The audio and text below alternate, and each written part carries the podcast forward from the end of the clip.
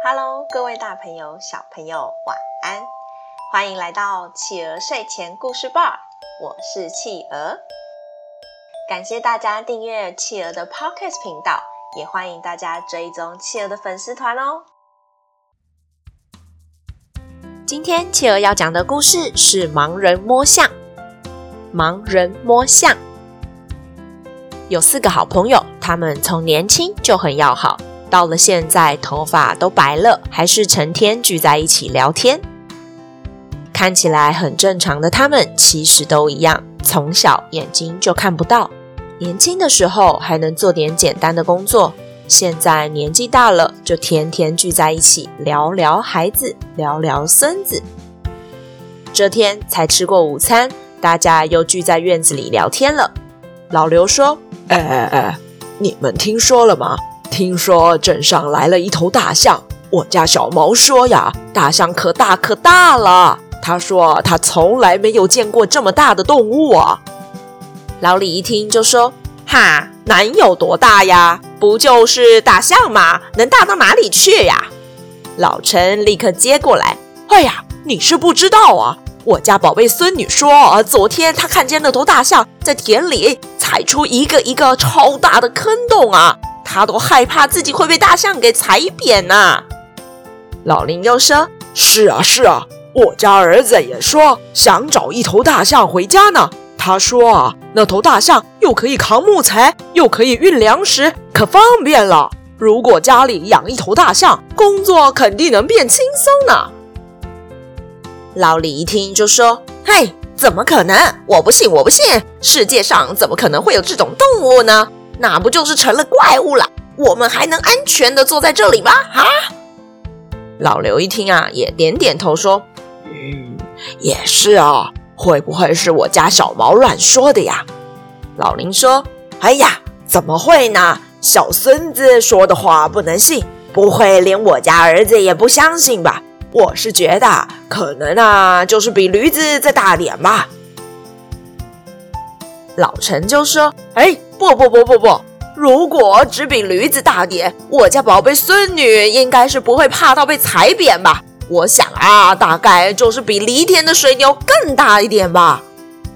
几个老人家聚在那里，七嘴八舌的讨论这头大象，就是讨论不出结果。于是他们决定一起去看看这头大象。小孙子、小孙女们牵着自己的爷爷，就去找大象了。爷爷，爷爷。你摸，你摸，这就是那头大象哦！老人家们一听，就纷纷上前去摸大象。哎呀，原来大象长得就像是一根大柱子啊！老陈抱着大象的腿这样说：“嘿，才不是，才不是！你怎么回事？明明就是一把大扇子啊！”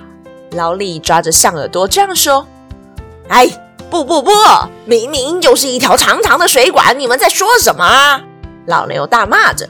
嗨，你们都别气了，明明啊就是一堵墙啊，你们怎么连摸一摸都摸不出来呢？笑死人了！老林笑着说。老林才说完，另外三位老人家都气坏了，立刻大声的吵了起来。哎，明明就像是水管啊！不不不，是柱子，是柱子！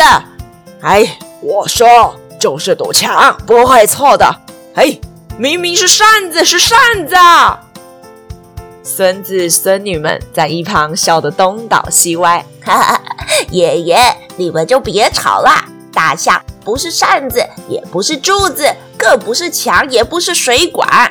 大象长这样啦。呵呵，我们呐，就带着你们走一走，摸摸真正的大象吧。说完，各自的孙子孙女就牵着爷爷们，摸着大象走了一整圈。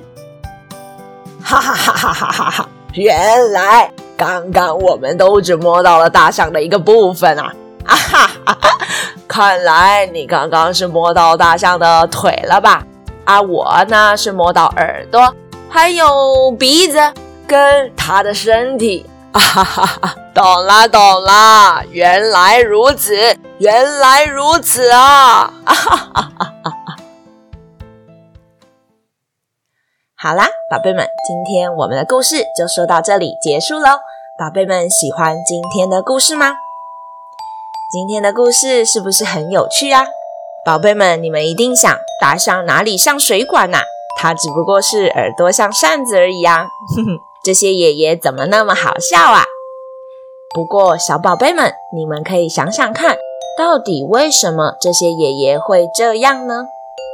如果是大一点点的宝贝，想要更知道这个故事，想要跟你们说什么，也可以请问你们的爸爸妈妈这个故事的深意哟。